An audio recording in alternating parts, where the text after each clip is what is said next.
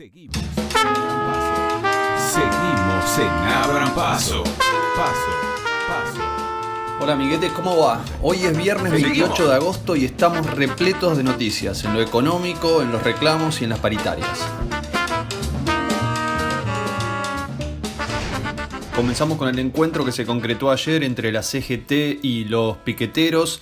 Reclamaron crecimiento sin ajuste y apoyo al gobierno en la negociación con el Fondo Monetario Internacional. Esto es crecimiento y desarrollo económico sin ajuste ni pérdida de derechos laborales, según lo que dijeron, en una reunión que tuvo como característica la ausencia de la CTA de los trabajadores, quien intentaba, en el marco de una posible unidad, sumarse a un reino multisectorial que permita justamente llevar adelante reclamos de forma conjunta. Bueno, participaron de este encuentro desde ya Daer y Acuña, quienes son los, los dueños de la casa, los dueños de, la CGT. Esto se desarrolló en la UOCRA, el Sindicato de los Trabajadores de la Construcción, y por supuesto estuvo su secretario general Gerardo Martínez, también UPCN, eh, Obras Sanitarias, el hermano de Daer, representante del Sindicato de la Alimentación, Julio Piumato, eh, el personal del seguro, de aduanas y por parte de los movimientos sociales, la UTEP,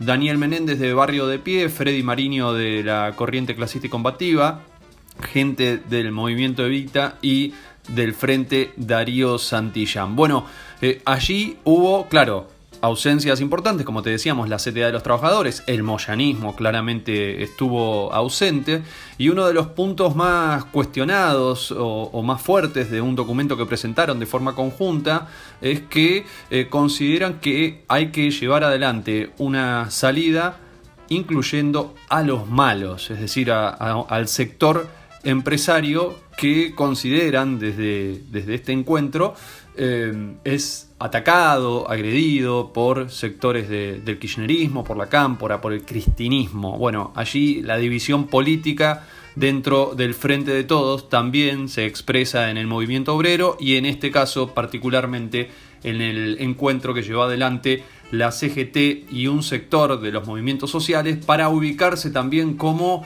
eh, la fuerza más próxima al propio Alberto Fernández. Vamos a la economía, esto hay que tomarlo con pinzas. Según lo que dice la tapa del diario Clarín del día de hoy, el gobierno evalúa aumentar el impuesto a las ganancias del 35% al 41%, tanto para las empresas como para los trabajadores. Según lo que dice este diario, esta decisión es parte de lo que pide, de lo que reclama el Fondo Monetario Internacional. Según Clarín, aún falta la definición de Alberto Fernández, porque esto es un proyecto del Ministerio de Economía y de otros ámbitos de gobierno. Y bueno, desde el gobierno ya salieron a negarlo esto, dicen que no va a subir ganancias, que sí tienen la intención de que la recaudación alcance a más contribuyentes, que tampoco se va a aumentar lo que se paga por monotributo, pero bueno, allí eh, empieza a dar vueltas la danza alrededor de las características que va a tener la reforma tributaria y las modificaciones que se van a hacer en el marco de los impuestos y de la recaudación de cara al año que viene.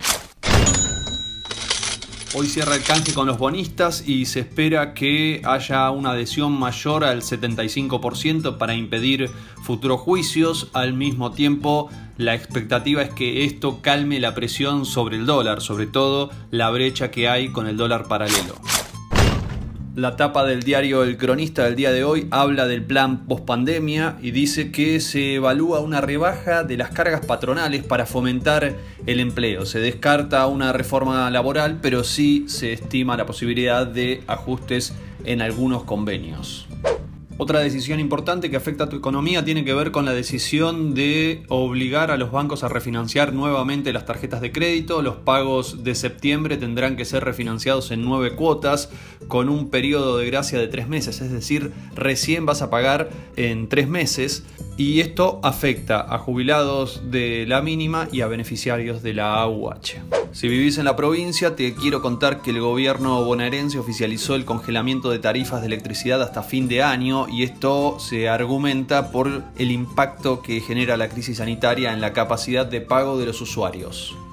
Por otro lado, la FIP habilitó la inscripción a la asistencia al trabajo y la producción de agosto. Quienes deseen inscribirse en este sistema, los empleadores, estamos hablando, tienen tiempo hasta el 3 de septiembre. Así que si te dicen que no tienen recursos para pagar tu sueldo, decile a tu empleador que no se haga el distraído y que se puede inscribir en este registro.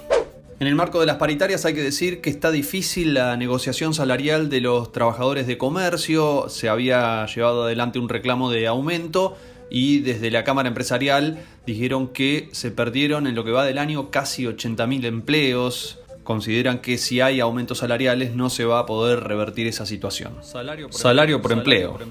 ¿Te suena? ¿Te suena? Algunas de las paritarias 2020 que sí se van cerrando tienen que ver con el sindicato del azúcar del ingeniero Ledesma, negoció un aumento del 38% que incluye la recomposición por el deterioro del año pasado.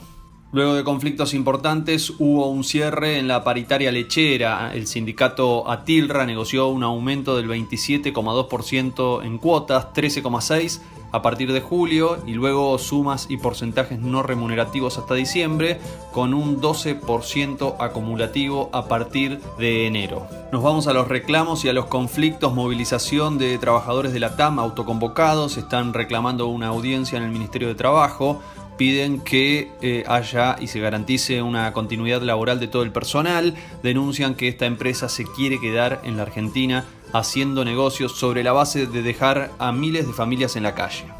El sindicato que nos representa a los periodistas, el CIPREVA, a partir de las 14 horas convoca una movilización, una concentración en las puertas de Clarín con distanciamiento social, va a hacer este reclamo y al mismo tiempo un apagón de noticias de dos horas entre las 14 y las 16, justamente para reclamar que haya un aumento considerable en los salarios de los periodistas. Estado de alerta, en, el, estado de alerta en el subte por paritarias vencidas, dicen que pasaron seis meses del momento en el cual debían firmar una renovación.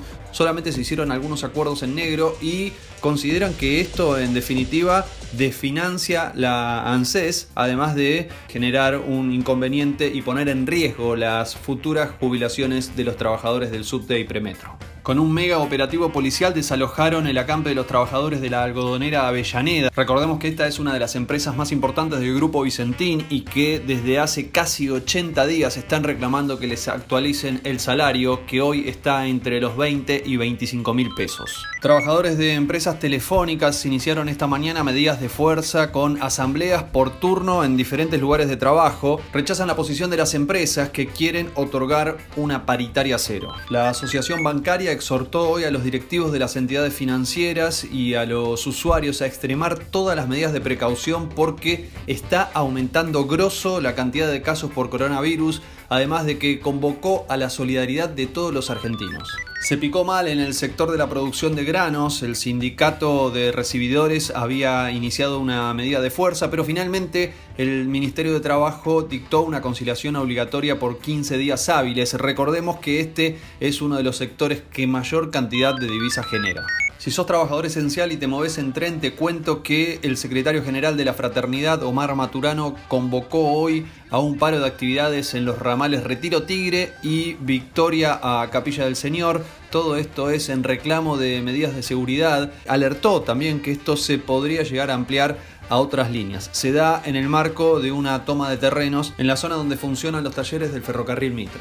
Bueno, ya sé, se hizo largo el de hoy. Teníamos bocha de información, pero queríamos que te vayas al fin de semana y puedas pensar en todos estos temas. Te cuento que este podcast lo hicimos quien te habla, Martín Bustamante, y lo editó, esa magia sonora que estás escuchando en este momento, es del señor Reinaldo ah, El hombre no tiene idea de cómo debe comportarse un multimillonario. ¿Dónde está la dignidad? ¿Dónde está el desprecio por el hombre común?